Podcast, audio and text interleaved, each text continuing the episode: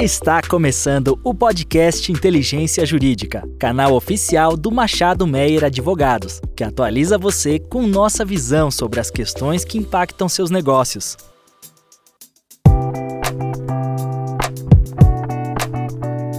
Olá, eu sou Fátima Tadeia, sou sócia aqui da área de Direito Imobiliário do Machado Meyer e hoje estou com Marina Cavalli, que é a nossa advogada sênior da área, para falar um pouquinho de um dos assuntos que foi notícia aí nas últimas semanas, que foi a, a, aprovação em segunda votação aqui na Câmara de São Paulo do projeto de lei 127 de 2023, que versa especificamente sobre a revisão intermediária do Plano Diretor Estratégico aqui da cidade de São Paulo. A aprovação aconteceu no dia 26 de junho e seguiu para a sanção do prefeito Ricardo Nunes no dia 27. Então a ideia aqui é a gente tratar um pouquinho é, conversar um pouquinho sobre o que muda, quais foram as novas regras, o que impacta para o mercado imobiliário, é, se realmente houve uma estimulação dos prédios com maiores metragens, como é que ficou a situação da vaga de garagem, falar um pouquinho de coeficiente, um pouco do que impacta aí a vida do, do empreendedor, né? Então eu estou aqui com a Marina. Marina, bem-vinda. Se você puder aí falar um pouquinho sobre o histórico do, do plano diretor, o que está em vigor, o que, que vai acontecer, quais são os próximos passos, fique à vontade. Obrigada, Fátima. É um prazer novamente estar aqui conversando com você. É, bom, Bom, acho que plano diretor a gente pode voltar um pouquinho com a, a emissão do atual plano vigente aqui na cidade.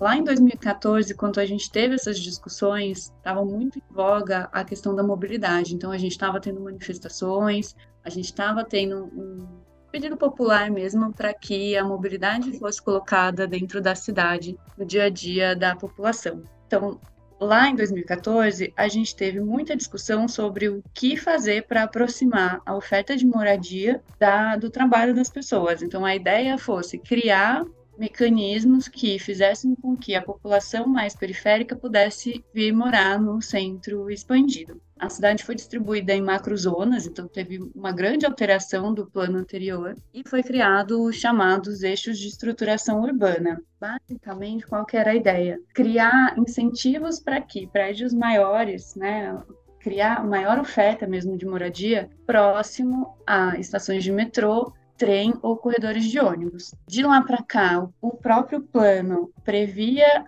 a ideia de alcance das diretrizes que estavam lá para até 2029, já com uma revisão intermediária.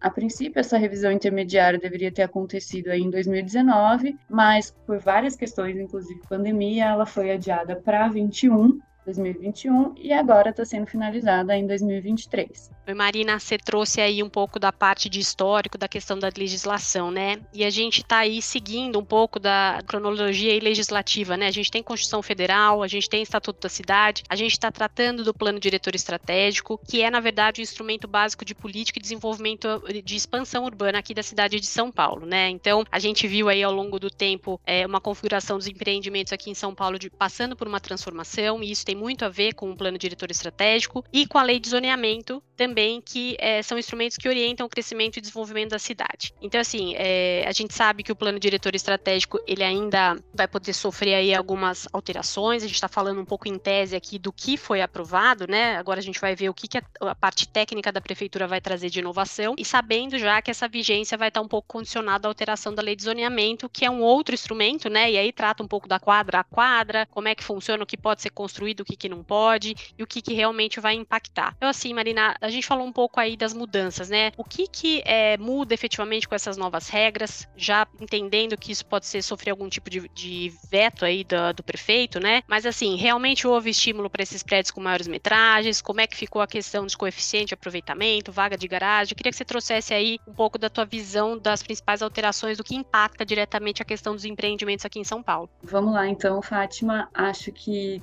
é importante a gente ressaltar que para que fosse feita a revisão intermediária, foi feito um diagnóstico pela prefeitura.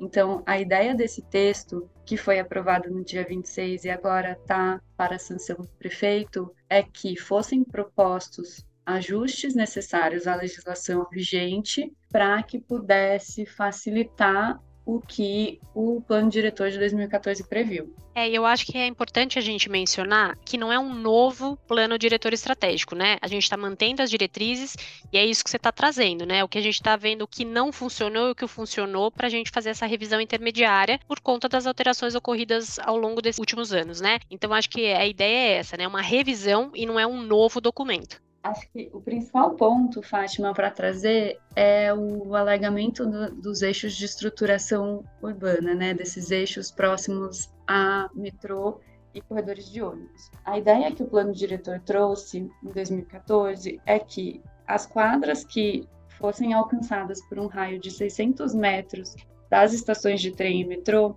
estariam nesse eixo de estruturação e poderiam ter prédios maiores. É, nos corredores de ônibus, a ideia era que era uma faixa para os dois lados de 150 metros também sofresse essa possibilidade de construções maiores. O que o plano agora, a alteração está prevendo, é que essas duas faixas, tanto os 600 metros das estações como os 150 de cada lado dos corredores, passem a ser 700 metros e 400 metros, né, 200 para cada lado ali nos corredores. Qual que é a polêmica? No texto que está atualmente vigente, as quadras que estejam inteiramente nesse raio fazem parte do eixo de estruturação. Então, quadra que, por acaso, esteja tocada por essa limitação, mas que não esteja inteira, ela não entra nos eixos. E a proposta agora é que, além desses 100 metros a mais, a gente tenha também é, foi inserida a expressão alcançadas. Então, ainda que apenas uma partezinha ali da quadra seja alcançada por esse raio, ela em tese já estaria dentro desses eixos.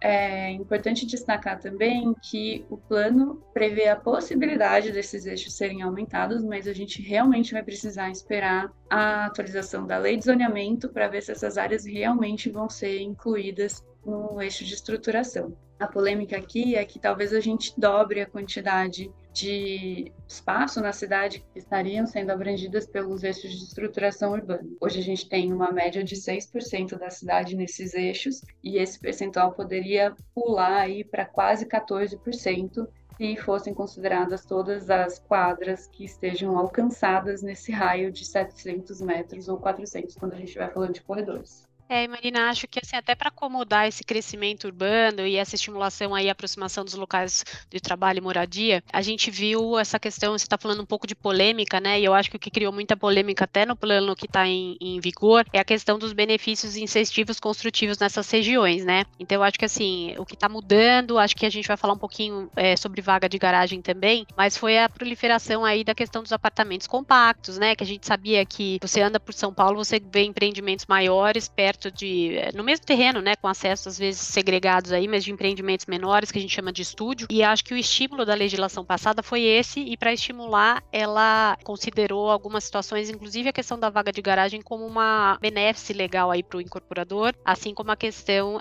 da otorgonerosa. Então, você falou um pouco de coeficiente de aproveitamento, a gente sabe que isso muda bastante, né? Porque o aproveitamento do terreno para o incorporador ele é relevante, mas eu queria, assim, se você puder falar um pouquinho das vagas, o que, que mudou, né? A gente sabe, né? E viu isso, né? O que está acontecendo hoje, o que está em vigor, são essas, esses benefícios com relação à dispensa de outorga onerosa e a maior número de vagas de garagem. Mas o que, que muda, né, para apartamentos menores, tal? Eu queria que você trouxesse um pouquinho dessa de cor aí para esse cenário.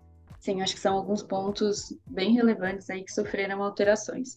O que a gente teve realmente no plano diretor de 2014 é que, de fato, houve um aumento na oferta de moradia próxima a esses eixos, muito incentivado por essas questões de outorga, de possibilidade de unidades com uma vaga de garagem por apartamento independente da metragem, enfim. O que a proposta de revisão intermediária está trazendo é alterar um pouco algum desses pontos, sempre buscando alcançar esse princípio e essa diretriz de ainda assim tentar trazer maior oferta de moradia para que a população consiga se manter mais próxima do seu trabalho. Então, a gente tem, por exemplo, o coeficiente de aproveitamento, algumas situações em que vai ser possível construir ainda mais ali naquele terreno. Então, um exemplo são as zonas especiais de interesse social, nas quais a proposta é que o coeficiente seja aumentado em até 50%. Outro ponto, a cota parte. A cota parte, ela determina quantas unidades podem ser construídas em determinado terreno, considerando várias questões. Então, a gente tem uma, um quadro no, no PDE hoje com essas com esses índices e eles também estão sofrendo alteração. Então, a grande mudança aqui é que, mediante pagamentos de outorga onerosa, vai ser possível aumentar a quantidade de unidades nos novos empreendimentos. Vagas de garagem, o que a gente tinha era a possibilidade de cada unidade ter a sua vaga de garagem independente da sua metragem. Hoje, qual que é a ideia? Até para tentar barrar um pouco a proliferação aí dos estúdios, né, dos chamados estúdios. Então, a ideia é que apartamentos residenciais menores de 30 metros quadrados não tenham direito à vaga de garagem. Para os maiores, a cada 60 metros quadrados, vai poder ter uma vaga para unidade. Bom, Marina, e se você pudesse assim indicar alguns tópicos da minuta do projeto de lei voltados especificamente para as habitações de interesse social, HIS, HMP, é, especialmente é, diante dos incentivos legais para esse tipo de construção, né, que é voltado para a população de baixa renda, entender um pouquinho se essas unidades produzidas chegaram é, a quem realmente deveria destinada, né? Que é uma crítica grande aí pela ausência de controle e fiscalização municipal, se a lei alcançou esse caráter democrático que ela buscou ou não. Queria que você falasse um pouquinho aí é, como hoje funciona, o que deve mudar, até diante de algumas discussões. A gente sabe que tem um inquérito em andamento aí promovido referente ao direcionamento de moradia social para família de renda maior. Então, assim, nesse contexto, você conseguiria aí trazer o que, que o que, que, o que, que a gente tem hoje, o que, que muda, por favor? Sim, acho que a questão da moradia popular é um ponto que já estava previsto no plano de 2014, no texto original. Já existiam estratégias ali de implementação de moradia para a população de baixa renda, mas que na prática acabava não tendo a fiscalização e começaram a surgir muitas dúvidas no mercado imobiliário sobre o que estava sendo feito com essas unidades. O plano buscou trazer algumas alterações agora para esclarecer alguns pontos, definir outros, prever maior fiscalização. Então, é, de maneira geral, o que a gente vai ter é a manutenção de alguns incentivos fiscais urbanísticos, então permanece a isenção de outorga onerosa, permanece os demais benefícios que já existiam na lei, mas agora o plano prevê a fiscalização de maneira mais atuante da prefeitura inclusive com a possibilidade de parceria com os próprios registros de imóveis, então a unidade definida como para moradia popular vai ter essa informação constante na matrícula e a possibilidade de que os registros de imóveis informem a prefeitura sobre a movimentação dessas unidades. Além disso, uma questão que ficava em aberto, que na prática acontecia, mas sempre com o mercado se questionando a, a, validade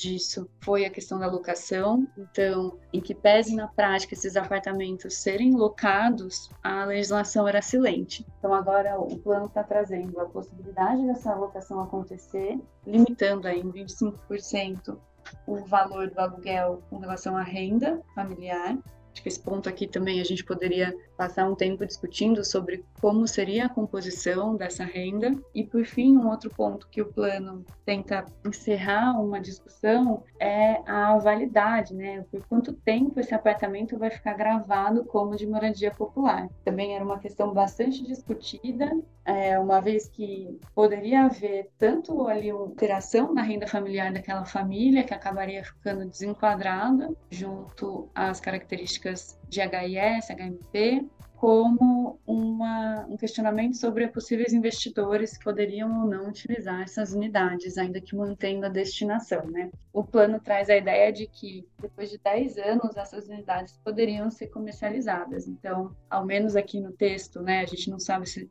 vamos ter alguma alteração, alguma sanção, algum veto com relação a isso, mas o texto hoje indica que depois de 10 anos aquela, aquela unidade poderia ser comercializada sem ter essa restrição da renda familiar. Ótimo, Marina. Bom, eu acho assim, a gente está falando de um plano diretor que hoje está em vigor, que é de 2014, né? É, a gente vai ter essa alteração agora, vai esperar a questão da sanção. E tem, a, a, acho que a, na sequência, e, e, também com grande polêmica, acredito, a lei de zoneamento, que na verdade vai detalhar essas diretrizes do plano diretor. Na verdade, vai dizer para a gente aí orientar o crescimento e desenvolvimento da cidade, o que, que a gente pode instalar, em quais locais a gente vai poder instalar. Então, assim, é um conjunto de regras que a gente vai ter que estar tá observando aí nos próximos dias para ver o que, que acontece acontece. Acho que seria legal a gente voltar a conversar sobre isso, até para falar efetivamente sobre o plano que foi aprovado. Depois já é, focar aí os nossos, nossas atenções para a alteração da lei de zoneamento, que eu acho que é aí que vai ser o grande impacto e a gente vai poder dizer um pouquinho do que o mercado vai experimentar, do que, que a gente vai ver na nossa paisagem, do que muda, o que não muda. É, a ideia, acho que o grande desafio da lei é efetivamente ter esse adensamento, mas ao mesmo tempo ter uma proporcionalidade ali dentro dos eixos de estruturação, os miolos, os bairros, como é que isso vai ficar. Acho que teve até a discussão da, da vila de casas, né, Marina? Você pode trazer alguma coisa desse sentido também, até para. Acho que a gente está caminhando para o fim, mas acho que seria legal a gente falar um pouquinho. Sim, com certeza. Acho que com relação à lei de zoneamento, a informação que a gente tem é que já existe uma minuta que ainda não está pública, mas a ideia é que assim que se encerrem aqui as discussões do plano diretor, a prefeitura realmente e, a, e, o legislativo já comecem, né, a Câmara já comecem as discussões do que precisa ser alterado na lei de zoneamento. A questão das vilas de casas também gerou bastante discussão. No texto que foi para a sanção do prefeito, consta que ali nos eixos de estruturação urbana, quando a gente estiver diante de vilas de casas, essas não vão ser consideradas eixos de estruturação. Então, essa possibilidade de maior construção nessas regiões ficaria excluída a questão das vilas de casas. O que nos leva a questionar aqui é como isso realmente vai acontecer. Então, se vai ter a possibilidade do empreendedor, de repente, adquirir todas as casas, demolir é, todas as construções existentes, e aí então esse terreno passaria a ser considerado como eixo de estruturação e poderia ter um empreendimento novo, ou se não, ou se o fato de ser caracterizado ali como vila de casa, de maneira definitiva, tornaria é, impossível a possibilidade de caracterização dessa área nos eixos de estruturação urbana. Hoje, na legislação municipal já existe a previsão de que esses lotes não podem ser remembrados, então a gente vai precisar também esperar a lei de zoneamento para ver se teremos alguma alteração. É, hoje o que a gente tem na lei de zoneamento é a impossibilidade de remembra remembramento desses lotes, então existe a previsão de que se a gente tem uma vila de casas hoje, ela será perpetuamente considerada uma vila de casas. Então a gente vai precisar ver se a lei de zoneamento vai ter alguma alteração que nos esclareça se essas vilas ficam definitivamente fora dos eixos de estruturação ou se, de repente, com uma aquisição total, a gente poderia ver empreendimentos maiores nessas áreas também. Não, tá ótimo. Eu acho que a gente já falou aqui um pouquinho, pincelou aí os principais pontos. Acho que a ideia é esperar essa sanção do prefeito para a gente trabalhar em cima do texto efetivamente que vai entrar em vigor aí com essa sanção. A gente sabe que são dois instrumentos relevantes, o plano diretor e a lei de zoneamento. Eles vão ser constantemente revisados para ajustar, corrigir eventuais desvios aí do que a gente está falando, esclarecer algumas dúvidas aí com relação ao uso dos imóveis, né? Que muitas vezes é, a gente não, não tem uma, um endereçamento do, do que pode ser feito ou não. Mas queria agradecer, Marina, pela tua participação participação. Acho que foi super esclarecedor aí os pontos que você trouxe. E vamos aí para uma próxima rodada de discussão mediante aprovação e depois seguir com a lei de zoneamento. Acho que a gente tem muito para contribuir aí. Perfeito, Fátima. Vamos aguardar então o que vai ser vetado, se essa proposta vai ser inteiramente sancionada pelo prefeito. Agradeço a oportunidade mais uma vez. Obrigada e até mais. Você ouviu mais um episódio do podcast Inteligência Jurídica. Além de favoritar e compartilhar, agora você pode participar da nossa caixinha de perguntas e enquetes aqui no Spotify. Ouvir você é fundamental para continuarmos aprimorando nossos conteúdos.